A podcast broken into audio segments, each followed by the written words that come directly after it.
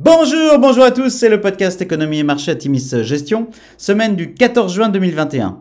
Alors petit avertissement, les performances passées ne préjugent pas des performances futures, bien lire les documents de référence des fonds avant d'investir, et puis nous allons citer un certain nombre d'entreprises, il s'agit d'une simple illustration de notre propos et non d'une invitation à l'achat.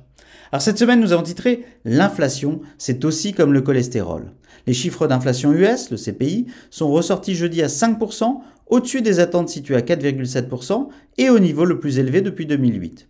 Au vu de la réaction des marchés, on aurait la tentation de dire que l'inflation, c'est comme le cholestérol, il y aurait la bonne et la mauvaise inflation. Les investisseurs ont en tout cas validé le discours de la Fed et de la BCE qui répètent à l'envi que les hausses des prix ne sont que temporaires, y a des effets de base et portés par les prix de l'énergie. Les faibles hausses de salaire et l'absence de surchauffe du côté des créations d'emplois militent de fait en ce sens. Les marchés obligataires adhèrent à ce scénario avec un 10 ans US qui finit la semaine à 1,46% en baisse de 12 points de base sur la semaine. Les investisseurs en valeur de croissance reprennent le sourire. Sans surprise, la BCE a revu à la hausse ses prévisions économiques avec une croissance du PIB de 4,6% en 2021 et de 4,7% en 2022 contre 4% et 4,1% auparavant annoncés en mars.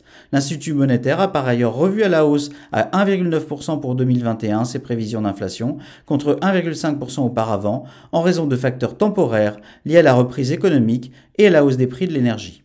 Les chefs d'État et de gouvernement du G7 réunis ce week-end ont validé l'accord conclu par les ministres des Finances la semaine dernière, portant sur la création d'un taux plancher mondial d'impôt sur les sociétés de moins 15%, ainsi que sur la taxation au niveau national des plus grandes entreprises. La semaine a par ailleurs été marquée à nouveau par l'envol de certains meme stocks aux USA, vous savez ces titres soumis à forte spéculation par les investisseurs particuliers qui s'échangent des tuyaux sur les forums. Un phénomène à suivre et qui devrait amener à court terme une réaction des régulateurs US. À noter le baril de pétrole WTI franchit la barre des 70 dollars en progressant de 1,7% à 70,8 dollars le baril. Sur la semaine, le CAC 40 gagne 1,3% et franchit les 6600 points. Le SP500 progresse de 0,4% et le Nasdaq reprend des couleurs en progressant de 1,9%. Alors du côté des entreprises, peu de publications d'entreprises cette semaine.